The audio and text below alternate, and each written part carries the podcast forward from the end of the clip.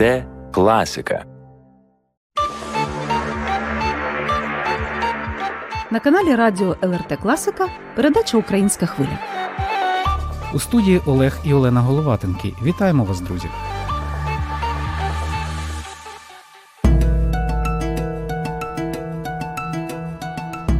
Зірки сходяться не лише на небі, а й на землі, і часто непередбачувано. Так, мистецьке сузір'я, з яким ми вас сьогодні познайомимо, склалося в Литві саме через війну. Через війну з Києва до Вільнюса приїхала оперна співачка Ксенія Бахріддінова Кравчук. Солістка Національної опери України, яка має світову славу і чарувала вишуканим співом слухачів в багатьох країнах світу, в годину тяжких випробувань повернулася, хай і ненадовго, на землю своїх предків. Бабуся Ксенії була литовською татаркою. Сама ж оперна діва народилася і виросла в Сєвєродонецьку на Луганщині. Зі своєю викладачкою з музичного училища з рідного міста вона зустрінеться у лютому 22-го в Київському бомбосховищі. Там же прийме рішення евакуювати родину до Литви. Розповідає Ксенія Бахрідзінова Кравчук. Перший день це щось таке було, знаєте, як і в тумані, і як такий якийсь е, страшний сон, коли. Ем, ну що казати, всі, напевно, це ж пережили наші українці, котрі зараз мене слухають, коли вночі не спиш. А якщо навіть засинаєш, ти просинаєшся від гулу сирен, хватаєш дитину, не встигаєш. Я пам'ятаю, як зараз я навіть не встигла її взути в паніці, хапаєш рюкзак і біжиш в бомбосховище. І, звісно, на другий день, коли ми вже вирішили виїжджати, це було дуже таке складне рішення. Ми весь день вагались, думали, навіть сварились, сперечались з чоловіком, з мамою, і вирішили вже їхати на другий день з Києва. Звісно, той жах, з яким ми стикнулись на вокзалі, коли люди давили один одного, намагались пригнути в потяг. Але, от знаєте, слава Богу, дуже вдячна Богові за те, що ну нам на кожному нашому кроці. Е, під час поїздки до Литви нам щастило. Нам на шляху траплялись дуже добрі люди, котрі нас по ходу вже нашої подорожі забирали до себе, підтримували так, давали переночували, давали поїсти. Е, тому ці перші два дні, і потім вже поїздка до самої Литви через два тижні, бо ми, бо ми два тижні були у Львові жили. От Це такі самі спогади жахливі, ті, котрі не забудуться ніколи. У Вільнюсі на українську співачку вже чекали в Національному театрі опери та балету Литви, де вона згодом змогла продовжити репетиції, аби підтримувати належну вокальну форму. Мені ж пригадалися мої перші особисті відвідини цього театру. Перед виставою весь зал, стоячи зі сльозами на очах, виконував український гімн. Як зізнається Ксенія, цей щирий і зворушливий знак солідарності з нашим народом став і її найбільшим емоційним враженням. Знаєте, я теж переживала такі відчуття, бо теж була на концертах і була на концерті гала концерті Харківської опери тут в Національній опері Литви. В той вечір був повний аншлаг, е, ну не було жодного вільного місця. І коли пролунав гімн, ви знаєте, ну просто просто до сліз я я почала плакати з, з, першого слова. І це. Це така була, от відчував таку підтримку, таку енергетичну підтримку. Навіть моя донька маленька, вона весь концерт дві години тривав. Це не весь навіть концерт, перший відділ концерту дві години. Вона просиділа, а як то кажуть, ані пікнула. І коли звучала калина пісня, ну просто дуже-дуже це все вражає. Взагалі, навіть прапорець, котрий вивішують литовці на своїх вікнах чи балконах, чи сердечко жовто-блакитне на віконцях шкіл литовських, от такі навіть дрібнічки, вони дуже тішать і гріють серце, душу. З початку повномасштабної війни в Україні Національний театр опери та балету Литви став справжнім осередком українського духу. Його колектив люб'язно прийняв до себе артистів балету, музикантів, працівників сцени та костюмерів з України. Генеральний директор театру Йонас Сакалаускас переконаний, що мистецтво не може бути осторонь війни.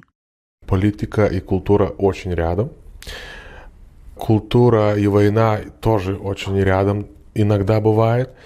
Політика Я і думаю, культура що, ну, знаходяться от дуже в близько. нашій країні і Культура в та нормальному війна мірі, теж е, дуже культура поруч должна іноді бувають. бути Я думаю, вне що в нашій політики. країні, Как- как як не в буде, усьому наверно, нормальному должна світі, бути, ну, просто, культура в ідеалі е, має бути саме поза головне, щоб політикою. вона була свободною, Найголовніше, но щоб вона була я не знаю, вільною. как, е, Я не знаю, культура як може культура бути, може ну, бути как, е, безвідповідальною, коли ми така бачимо, як люди безответственная. вмирають. Если мы видим, как умирают люди, Не можна, щоб нормальные культура страны на це не впливала. Коли є такі значні проблеми, як в Україні, ми не можемо ну, просто мовчати і нічого не говорити. Ну, Говорити, та- та це політика, але ми за мир. Це дуже погано. ну. Коли в Білорусі Ну, відбувалися мітинги та е, протести, ми були дуже активними. І не тому, що ми хочемо впливати на Лукашенка. Найперше, ми хочемо бути з тими, хто опинився у безправному становищі і хоче змін. Вони віддають за демократію, за нормальне життя своє життя. А в Україні ми спостерігаємо в сто разів страшніше за це свавілля, і воно йде з Росії. Тому ми не можемо мовчати, і ми маємо реагувати.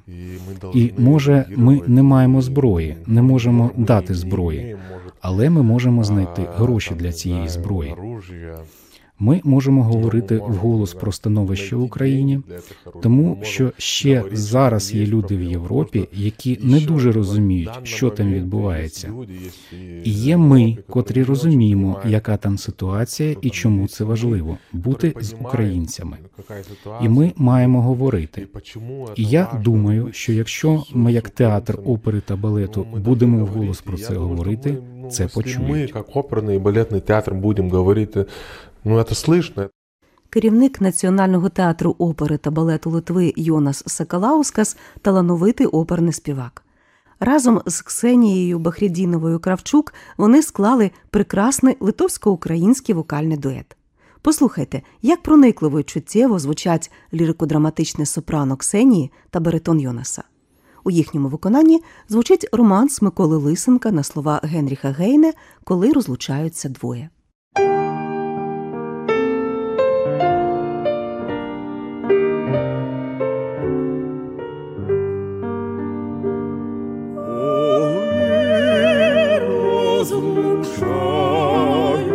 Розлучаються двоє,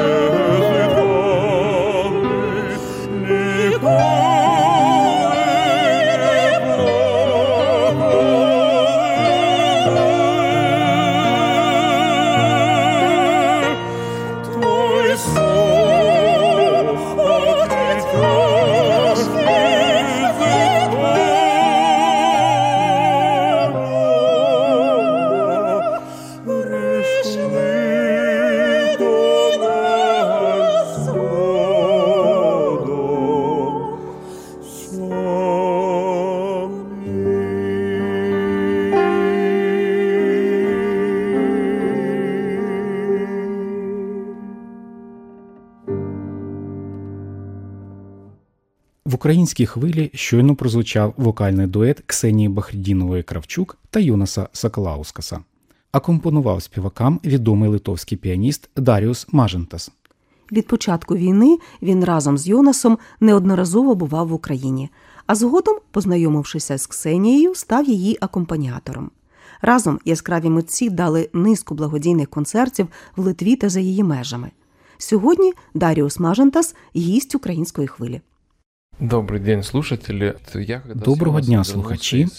Коли ми з Йонасом повернулися зі Львова, Йонас мені е, каже: Ти знаєш, у нас зараз. Ксенія така є з України, вона співачка. Може, якось познайомишся з нею? Я говорю, звичайно, і ми ось познайомились. І ми поїхали відпочити та зробити перший наш концерт. І після цього концерту ми вирішили, що треба зробити концерт литовської та української музики, спільний концерт. Йонас представлятиме литовську музику, а Ксенія українську. Ви е, знайшли творчу співпрацю у цьому тандемі. Як публіка відгукнулася на це? В, Литві здесь особенно как-то я У Литві особливо відчувається підтримка України. люди, Люди думають, що ми можемо зробити, дуже багато. всі- всі Немає нету таких, яким які, байдуже, що відбувається в которым Україні. безразлично, що происходит. Тож нашу Поэтому музику, і от эта литовську, музика, і которая українську була литовська, люди і сприймають українська, дуже дружба, дружньо та люди емпатично. очень Буквально зі емпатично, сльозами на очень очах. как-то і сльози Війна, були, її все значення та наші действовало, пісні якийсь мають контекст, надзвичайну війна, і силу. вот эти пісні, Я це дуже Они сильно очень відчував. воспринимали это, конечно, я чувствовал. А вот особенно последний концерт, который Особливе был в враження Європі, справив в останній прошлу концерт. Він завершив наш тур і став заключним в програмі. Після кожного твору, який Ксенія співала, люди вставали і аплодували. І вигукували «Браво!». І. Я гостро відчував в атмосфері особливий дух співпереживання, емпатії, підтримки, кохання. І це були найкрасивіші моменти. эмпатичность и вот поддержку, любовь и самые красивые моменты. Е, можна спитати, на якій основі відбувалися ці концерти? Це були благодійні концерти, чи це були е, концерти з метою познайомити е, місцевого глядача з особливостями української культури? А самый первый концерт в Ниде, он был именно такой, а, что мы собрали деньги, потом театр... Найперший купил, концерт у значит, Ніді э, був саме такий. тепловізор Ми і зібрали далі, гроші, значить, потім театр воєнним. закупив Потім тепловізор Казахстан і ми передав їхали з військовим. Ксенією теж. Вот Згодом это ми з були Ксенією збор- поїхали зборний до день, Казахстану. збор денег. І там ми Ксенії також дали благодійні концерти з метою зібрати гроші на Збройні Сили України. Ксенії зателефонували з посольства. Посол чи його дружина, зараз не пам'ятаю, і запросили дати два концерти в Казахстані, виступити перед місцевими українцями і зібрати гроші. Я спочатку дуже здивувався, адже Казахстан це держава, яка не вирізнялася особливою дружньою позицією в цій війні. Навіщо і чому треба туди їхати? Бо там є українці, відповіла Ксенія. Тоді нема проблем, все їду. Так я мав насичений графік, було повно концертів і дуже багато справ. Але я розумів, що наша справа дуже важлива і стала для мене справою номер один. А інші наші концерти були суто мистецькими, щоб познайомити слухача з литовським та українським вокальним репертуаром, щоб Ксенії було чим зайнятися.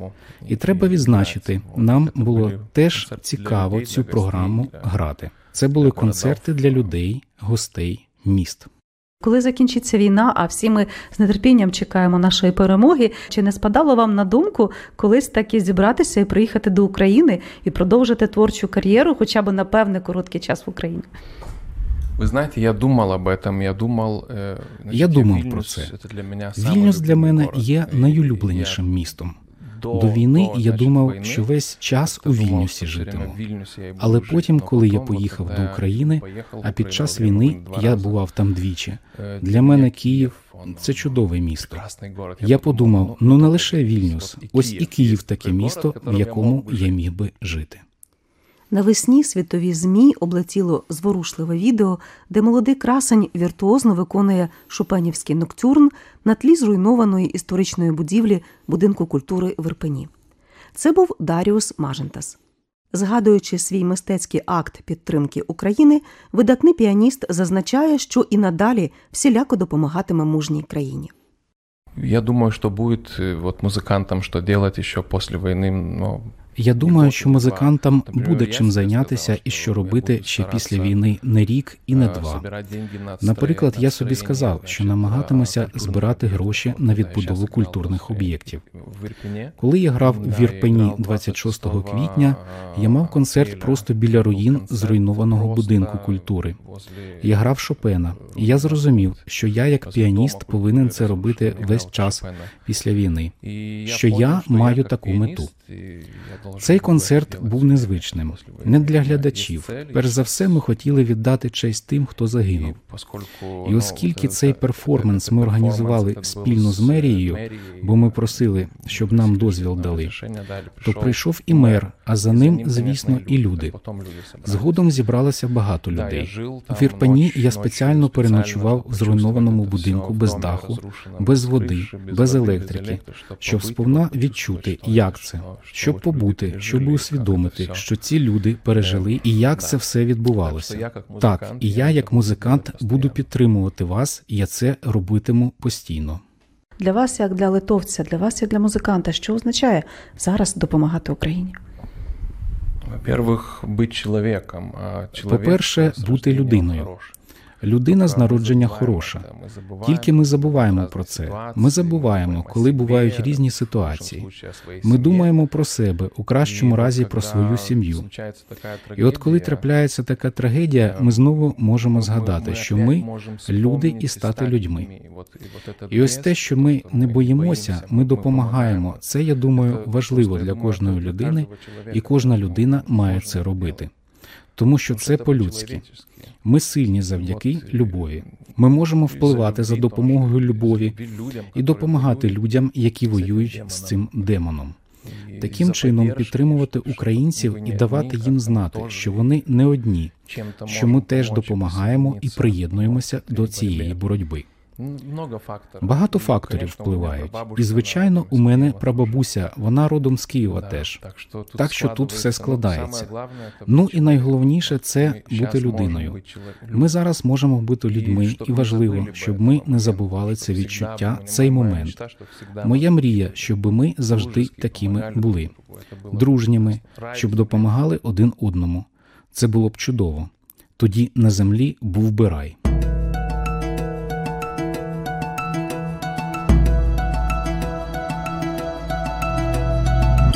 Нагадаю, друзі, сьогодні ми вас знайомимо з мистецьким тріо сценічних зірок, яких поєднала в Литві війна. Це оперна співачка з України Ксенія Бахріддінова Кравчук, її колега, співак, композитор, продюсер, керівник Національного театру опери та балету Литви Йонас Сакалаускас та видатний піаніст Даріус Мажентас.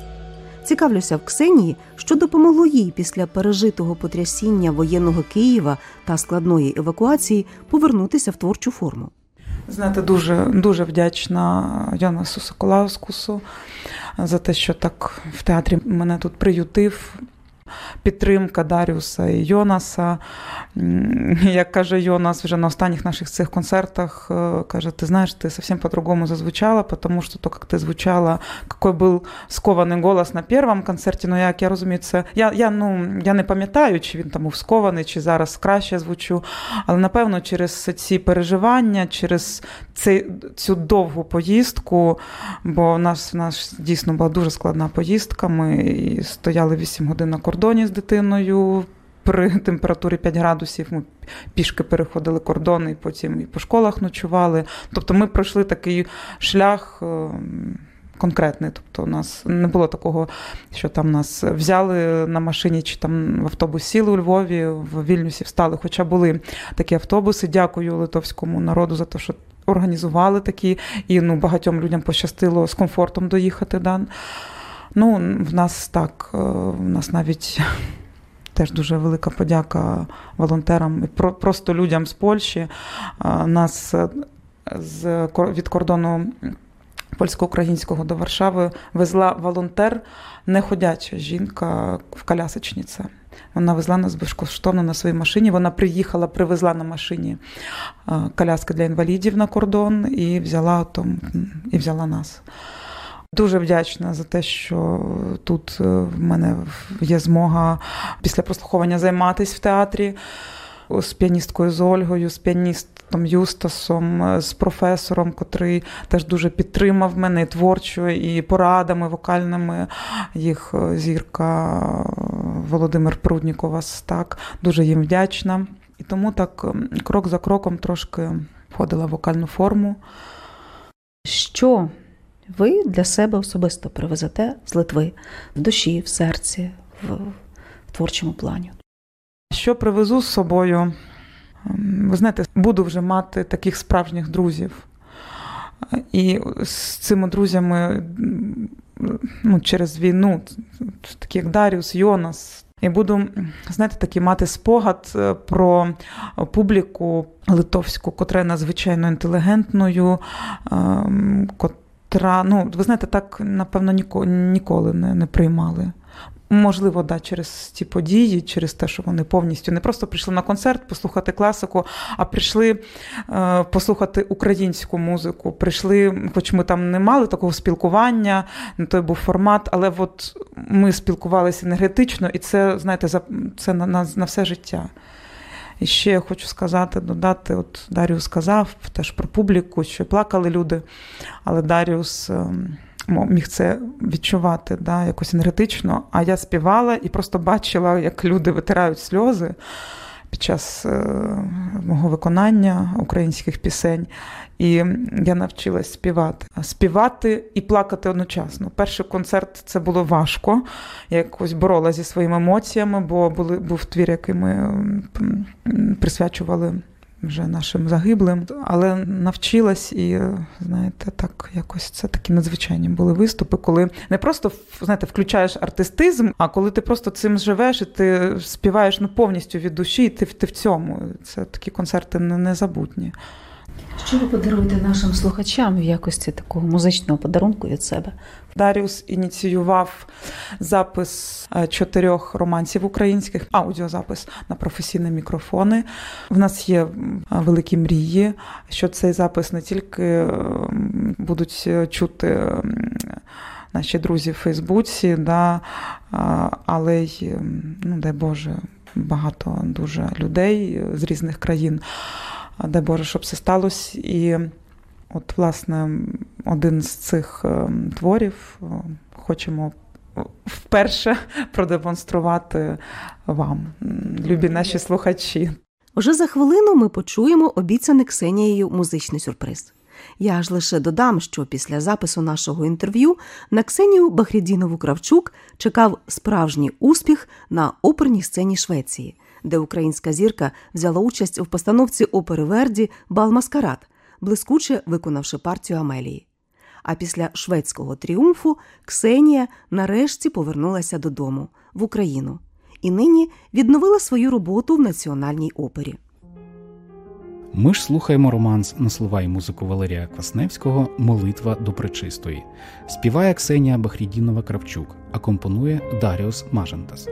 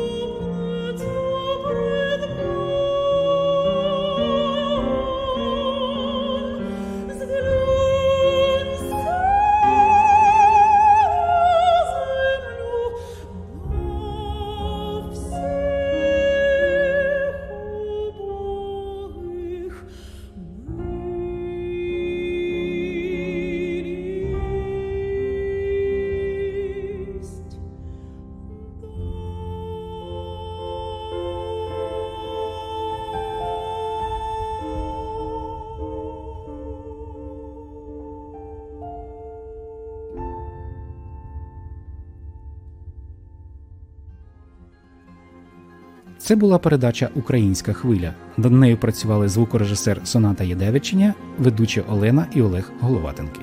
Участь у передачі взяли керівник Національного театру опери і балету Литви, співак, композитор, продюсер Йонас Сакалаускас, піаніст Даріус Мажентас та солістка Національної опери України Ксенія Бахріддінова Кравчук. Наостанок важлива інформація. Вже наступного тижня розпочнеться новий концертний тур Ксенії в Литві. 28 вересня вона співатиме в Анікщей. 30 вересня чекайте на її виступ в Литовській національній філармонії. 1 жовтня зустрічайте українську оперну зірку в Друскінінкаї. 4 жовтня заплановано виступ в Литовському національному драматичному театрі. 5 жовтня Ксенія Бахрідінова Кравчук дасть концерт у церкві святих апостолів Пилипа і Якова у Вільнюсі. Яскравих і незабутніх вам мистецьких вражень.